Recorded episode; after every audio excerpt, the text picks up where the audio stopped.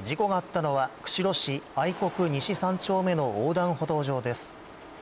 今日午前4時半前横断歩道を歩いていたとみられるゆき菊江さん77歳が軽乗用車にはねられました。ゆきさんは意識不明の状態で病院に搬送されその後死亡が確認されました。警察は軽乗用車を運転していた岩谷育代容疑者を過失運転致傷の現行犯で逮捕しました。岩谷容疑者は出勤途中だったということです。